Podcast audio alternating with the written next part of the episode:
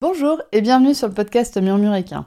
Moi c'est Audrey et tous les vendredis, je vous partage un maximum d'informations et de pistes de réflexion sur des sujets autour de la santé et du bien-être, autant équin qu'humain. L'objectif de ce podcast est de vous apporter de la sérénité et de la sécurité dans votre couple cheval-cavalier en vous permettant de gagner en compréhension du monde équin sans jugement, mais surtout avec une bonne dose d'humour, de bonne humeur, de passion et d'ouverture d'esprit. Bonne écoute Bonjour et bienvenue à toutes dans cet épisode de podcast qui va être sur un tout autre sujet que celui dont j'avais envie de vous parler au début. J'ai beaucoup hésité à faire cet épisode, je voulais rester dans ma trame éditoriale, je voulais parler de problèmes de santé, de bien-être équin, mais aujourd'hui on va faire un petit crochet par le bien-être humain. On va quand même rester dans le thème de l'automne, on va quand même rester dans le thème de la saison de l'automne et je vais vous parler de la dépression et du sentiment de justice qui sont en lien avec l'élément métal qui est lui-même en lien avec, la saison de l'automne. Le thème d'aujourd'hui a été déclenché par des phrases que j'ai lues et vues sur des réseaux sociaux et qui ont piqué ma valeur personnelle de justice et qui ont aussi remué l'ancienne dépressive qui dort en moi. Aujourd'hui, je vais donc vous parler des phrases potentiellement toxiques que l'on rencontre dans le milieu équestre, et pas que dans le milieu équestre. Je souhaite que cet épisode de podcast puisse être un lieu de refuge pour les personnes qui sont remuées par ces phrases sans toujours savoir pourquoi et qui sont remuées comme moi je peux être remuée quand je lis ces phrases. Et j'aimerais aussi que si vous utilisiez ces phrases, vous ne vous sentiez pas coupable, que ça vous invite juste à réfléchir sur les usages que vous faites de ces phrases sans tomber dans une bienveillance toxique où on n'ose plus rien dire, mais ça, j'en reparlerai justement dans cet épisode. Bref, cet épisode est amené à vous faire réfléchir sur ces phrases pour peut-être vous inciter à guérir certaines blessures, ou du moins à mieux les comprendre. Je vais vous parler de quatre phrases et de leurs petites variantes. Et la première phrase dont je vais vous parler, c'est la fameuse remonte tout de suite en selle après une chute. Sous-entendu, après un échec, on réattaque directement pour ne pas laisser la place à la peur. Hmm.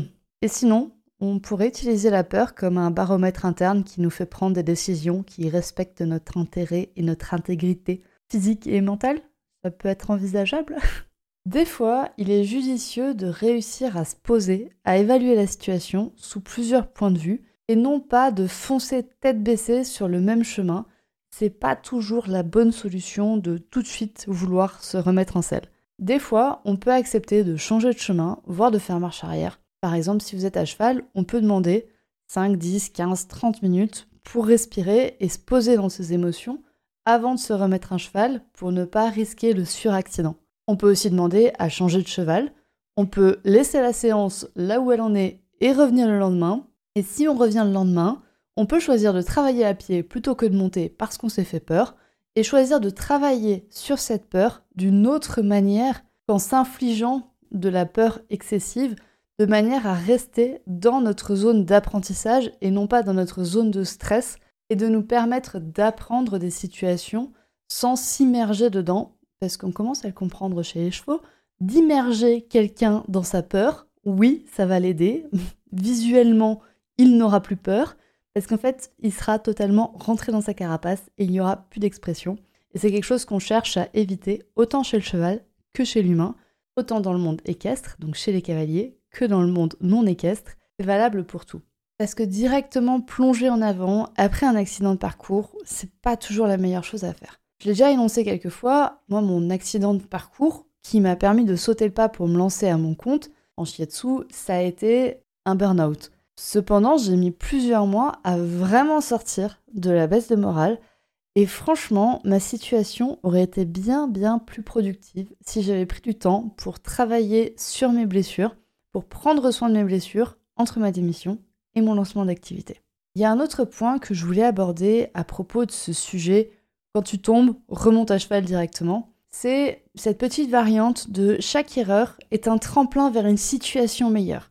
Ouais, je, suis encore une fois, je suis pas convaincue et je vais vous expliquer tout de suite pourquoi en parlant de la seconde phrase qui moi me pique beaucoup, c'est le si tu veux, tu peux. Et donc, vois la vie de manière positive, comme dit, chaque erreur est un tremplin vers une situation meilleure pour toi. À chaque fois que tu tombes et que tu te relèves, tu te relèves plus fort. Bah ouais, mais, non, en fait, c'est pas le cas pour tout le monde. Alors je suis d'accord, la volonté, la motivation, la ténacité, ça va être des, caractéristiques qui vont être nécessaires pour arriver à une situation. Mais ça fait pas tout. Je peux prendre par exemple Whisper. Whisper, c'est un poney qui est ultra, ultra volontaire. C'est un quarter horse. Vraiment, je pense que s'il pouvait arracher des montagnes pour moi, il le ferait. Euh, pour autant, ben, Whisper, il a des limitations physiques qui font qu'il n'évoluera certainement jamais en compétition et en tous les cas, jamais en compétition de CCE. Il sera nul en CCE. Voilà, il y peut rien. Même s'il veut, il peut pas. Et c'est pareil pour nous. Un autre exemple, c'est celui de la cavalière qui a appris à monter à 25 ans, ou même plus tard, des cavalières qui ont appris à monter à 50 ans, et non pas à 5 ans des, personnes qui sont nées dans des familles cavalières qui ont été posées sur un cheval avant même de savoir marcher, bah forcément, les capacités motrices et les capacités d'apprentissage, ce sont pas les mêmes qu'on ait 5 ans ou qu'on ait 50 ans. Alors oui, la cavalière de 50 ans, si elle veut, elle peut réussir à devenir une grande cavalière professionnelle, mais ça va lui demander beaucoup plus de travail, beaucoup plus de temps, beaucoup plus d'argent, beaucoup plus d'investissement qu'à une autre cavalière qui aura des capacités motrices et d'apprentissage différentes. Là, j'ai pris l'exemple de l'âge, mais on n'est pas toutes égales dans nos capacités physiques. Vraiment, on n'est pas toutes capables de la même chose. C'est important d'en prendre conscience. Il peut y avoir des gens qui ont des facilités dans certains domaines d'activité et d'autres dans d'autres, mais pour autant, on n'aura pas tous besoin de travailler de la même manière pour réussir, pour arriver à un même résultat. Et c'est là où le si tu veux, tu peux, il devient toxique parce qu'on nous fait croire que c'est seulement notre volonté propre qui agit, mais il y a d'autres paramètres. En plus de ça, un autre gros problème de cette phrase si tu veux, tu peux, c'est que très très souvent, cette phrase, elle est imprégnée de privilèges inconscients qui creusent les inégalités entre les situations de chacun, en laissant sous-entendre que seule notre volonté entre en compte dans la réussite d'un projet. Et ça, encore une fois, c'est pas vrai. De la même manière qu'on n'a pas toutes les mêmes capacités physiques, quel que soit notre âge, on oublie aussi qu'on n'a pas toutes le même environnement social et que certains paramètres sont difficilement modifiables. On a tendance à oublier que la réussite, c'est quand même beaucoup plus facile quand on est un homme blanc, cisgenre, neurotypique et qui vient d'un milieu relativement aisé. Et par aisé, je veux juste dire qui est capable de payer des impôts. Hein. C'est déjà être aisé dans beaucoup de cas. Et que dès qu'on modifie un petit paramètre, eh ben, la situation va se compliquer. C'est comme si on prend l'exemple d'un cross, mais qu'on disait, bah toi tu partiras à la ligne de départ, et puis toi, l'autre cavalier, tu partiras avec 200 mètres d'avance, et puis toi, l'autre cavalier, tu partiras avec 1 km d'avance. Eh ben, ils auront tous, tous les chevaux auront la même capacité à arriver au bout, et ils auront peut-être tous la même capacité, la même niaque à gagner ce cross, mais clairement, ça ne demandera pas le même effort pour tout le monde. Et notamment dans notre sport, l'équitation, on a énormément, énormément de privilèges et de privilégiés inconscients. Si vous êtes une jeune femme racisée qui m'écoutez en ce moment, je suis persuadée que vous me comprendrez ce que je suis en train de dire. Si vous êtes une jeune femme racisée, pour réussir à percer dans le milieu d'équitation, déjà pour réussir à avoir accès à un centre équestre, c'est pas la même. C'est pas la même que si vous êtes une femme qui est blanche. Donc quand vous voyez quelqu'un qui vous dit mais si, si, je t'assure que quand tu veux, tu peux, tout est une question de moyens. Je vous invite à vraiment bien repositionner son contexte de réussite, votre contexte de réussite, et de vous demander quels obstacles de plus vous allez devoir franchir pour arriver au même résultat. Ou quels obstacles de moins vous avez à franchir que cette personne pour arriver au même résultat. Ou des obstacles différents que vous allez avoir à franchir chacune, chacune de son côté. La magie des réseaux sociaux, c'est de nous faire croire que tout est plus beau dans la pâture du voisin, mais rappelez-vous que tout le monde a des moments de vide et que certains partent avec un pré qui est déjà très très enherbé et que d'autres partent avec un champ de ronces. Maintenant, en général, quand on commence à voir ses privilèges et à voir nos propres privilèges, il arrive une autre phrase qui chatouille, qu'on va avoir tendance à lire, mais surtout à s'imposer à soi-même. C'est Oh, ça va, déjà, t'as un cheval, tu te rends pas compte la chance que t'as, tu vas pas te plaindre en plus. Sous-entendu, bah ouais, toi t'es privilégié pas moi. Mhm. Et du coup, ben, on n'ose plus du tout montrer nos problèmes. Et pouf, la boucle est bouclée. On montre plus nos problèmes sur les réseaux sociaux parce qu'on a honte de nos problèmes et on se dit on devrait pas se plaindre parce que nous on est privilégiés. On évite de se montrer sur les réseaux sociaux pour éviter de se prendre la phrase mais toi t'as un cheval qui est gentil. Et hop là, on a alimenté le cercle vicieux. On va montrer que tout ce qui va bien et la magie des réseaux sociaux a opéré et les autres vont croire que dans notre pâture tout est vert. Encore une fois, reposez-vous bien dans le contexte dans lequel vous êtes et faites-le comprendre à votre interlocuteur. Par quelles étapes vous êtes passé pour en arriver là? Quel est votre contexte de réussite? Et amenez l'idée à l'autre personne que son contexte de réussite va être différent, que lui, il a peut-être des points forts qu'il ne voit pas, ou des points faibles qu'il voit très très bien. On est quand même très très doué pour repérer les points faibles. Et comme ça, en reposant le contexte de chacun, ça permet de comprendre, ça permet de rentrer en empathie pour la personne, et ça permet d'éviter les phrases comme Ah, mais toi, t'as un cheval qui est gentil. Ben non, moi j'ai passé 40, euh, 40 euh, ans à l'éduquer. Voilà. Mais mon contexte a fait que j'ai eu le temps de l'éduquer pendant 40 ans. Et puis merde, à la fin, en fait, tout le monde a droit à ses coups de mou. On pourrait pas juste dire aux gens quand ils se plaignent de quelque chose J'entends ton coup de déprime, j'entends que tu vas pas bien, même si vous comprenez pas forcément, mais lui dire moi je suis là pour toi, je suis là pour t'écouter. C'est pas parce que votre douleur est différente de celle des autres et moins forte entre 14 paires de guillemets que du coup vous devez ne pas l'exprimer. Chaque douleur est unique et surtout chaque douleur est incomparable. C'est impossible de classer les douleurs par ordre croissant. Et c'est impossible que certaines blessures soient catégorisées comme importantes et d'autres soient totalement dénigrées.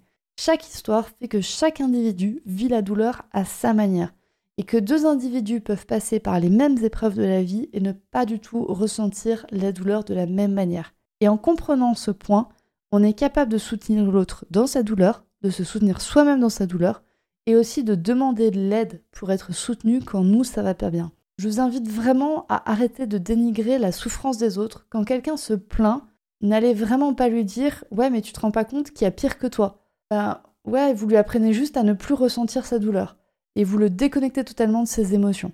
Si la douleur, elle existe, qu'elle soit physique ou mentale, il faut l'écouter. Il faut l'écouter chez nous, il faut l'écouter chez notre cheval. Ça sert à rien d'essayer de, de fourrer cette douleur sous le tapis. Écoutez vraiment vos douleurs et demandez-vous avec justesse si vous pouvez faire quelque chose pour vous aider à traverser cette douleur. Ça peut par exemple être prendre rendez-vous chez un kiné, aller voir un préparateur sportif, boire de la tisane accompagné de sa bouillotte et poser sur le genou qui fait mal. Ça peut aussi être d'aller discuter de son problème avec quelqu'un qui nous écoutera, par exemple notre meilleur ami, ou encore mieux, une personne qui est plus qualifiée que notre meilleur ami. Notre meilleure amie, elle se croit surqualifiée, mais en vrai, elle l'est pas. Donc oui, vous pouvez aller consulter un psychologue, vous pouvez aller lui en parler, même si c'est pour lui parler de vos problèmes de poney. Si votre psychologue vous rigole à la tronche quand vous venez lui dire oui, mais moi ça va pas avec mon cheval, bah vous changez de psy. Il est pas bon. Vraiment, il y a des psychologues aussi qui commencent à se spécialiser dans le milieu des animaux de compagnie, dans le milieu du chien, dans le milieu du cheval.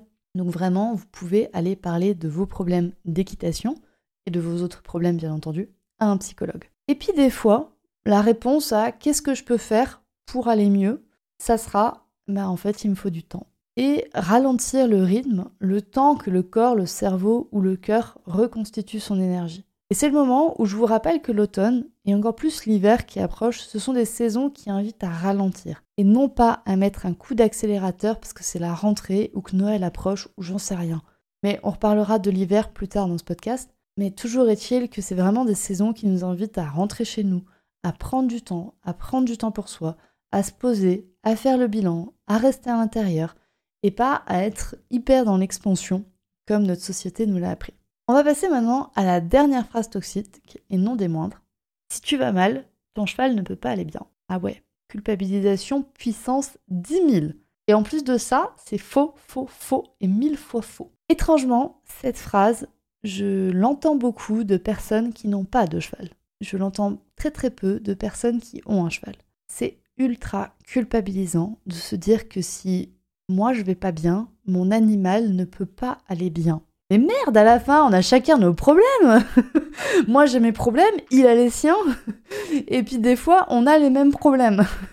Mais pour autant, on a chacun nos problèmes. Je vous l'ai déjà pas mal répété dans cet épisode, l'intérêt c'est de rendre sa place à chaque individu et d'accepter que chaque individu puisse avoir des problèmes qui sont différents des nôtres et que des fois, s'il a les mêmes problèmes que nous, il peut vivre ses problèmes d'une manière différente. Et en plus de ça, les chevaux sont quand même assez doués pour être capables de prendre ce dont ils ont envie et de laisser de côté ce dont ils n'ont pas envie. Hein. On, on va pas se mentir, c'est comme nous. Nous, normalement, en tant qu'être humain, on devrait être capable de dire oui, là, je suis prête à t'écouter, je suis dans un état émotionnel qui me permet de recevoir tes plaintes. Ou à l'inverse, de dire non, écoute, là, je suis pas, c'est pas possible pour moi parce que moi déjà, je suis vraiment pas bien. Donc là, si en plus tu viens pleurer chez moi, on va juste finir à pleurer tous les deux et ça aura rien fait avancer du tout au schmilblick. Et les chevaux sont aussi capables de faire ça. Donc ayez confiance à votre cheval, il y a des fois où vous allez avoir les mêmes problèmes que lui, mais votre cheval peut aller mal, même si vous allez bien, et votre cheval peut aller bien, même si vous allez mal. Donc vraiment, redivisez les deux individus. Vous n'êtes pas votre cheval, votre cheval n'est pas vous. Voilà, c'est vraiment ça. Et le cheval du voisin n'est pas votre cheval et vous n'êtes pas votre voisin. C'est toute la conclusion de cet épisode que j'ai envie de vous apporter. C'est vraiment de rendre l'individualité à chaque individu, de rendre son unicité à chaque individu, son unicité physique, son unicité émotionnelle, son unicité sociale, son éducation qu'il a reçue. Tout ça sont des paramètres de vie qui font que chaque personne est vraiment, vraiment unique et qu'il est impossible de comparer qui que ce soit à une autre personne. Je crois que je me suis bien énervée sur cet épisode. Si vous n'avez pas encore compris que je respecte chaque individualité pour ce qu'elle est, sans juger chaque personne parce qu'elle vient se plaindre alors que franchement elle n'aurait pas de quoi se plaindre, eh ben, je pense que je peux ranger mon micro. non, je pense que là vous avez vraiment bien compris où je veux en venir. Vraiment respecter l'individualité de chaque personne, de chaque animal, chacun ses problèmes. Et c'est en écoutant l'autre, en entrant en empathie avec l'autre, qu'on va pouvoir l'aider. Mais la première chose à faire pour pouvoir aider les autres, c'est d'entrer en empathie avec soi-même et de surtout ne pas ignorer ses douleurs, ne pas ignorer ses privilèges, ne pas ignorer son contexte et d'être, d'avoir une certaine connaissance de soi pour pouvoir après aider les autres à avoir cette connaissance de soi aussi. Je pense que je me suis assez échauffée sur cet épisode. Je vous souhaite donc une bonne journée et je vous dis à la semaine prochaine pour un prochain épisode. Et voilà, c'est la fin de cet épisode du podcast Murmuréquin. J'espère que cet épisode vous a plu. Si c'est le cas, n'hésitez pas à venir me le dire sur Instagram ou par mail. Vous pouvez aussi partager l'épisode à une personne qui veut en apprendre plus sur les chevaux. Et si vous avez envie de soutenir un média qui a comme ambition de propager le savoir au plus grand nombre et ainsi d'améliorer la vie de nos compagnons à crinière, vous pouvez le faire dès aujourd'hui en faisant un don sur le compte Tipeee du podcast Murmuréquin. Je vous laisse donc le lien de mon compte Tipeee dans la description de cet épisode et je vous remercie au plus profond de mon cœur si vous m'aidez dans le projet fou de ce podcast qui est de rendre le savoir équin toujours plus accessible pour tout le monde. On se retrouve vendredi prochain pour un nouvel épisode. À bientôt!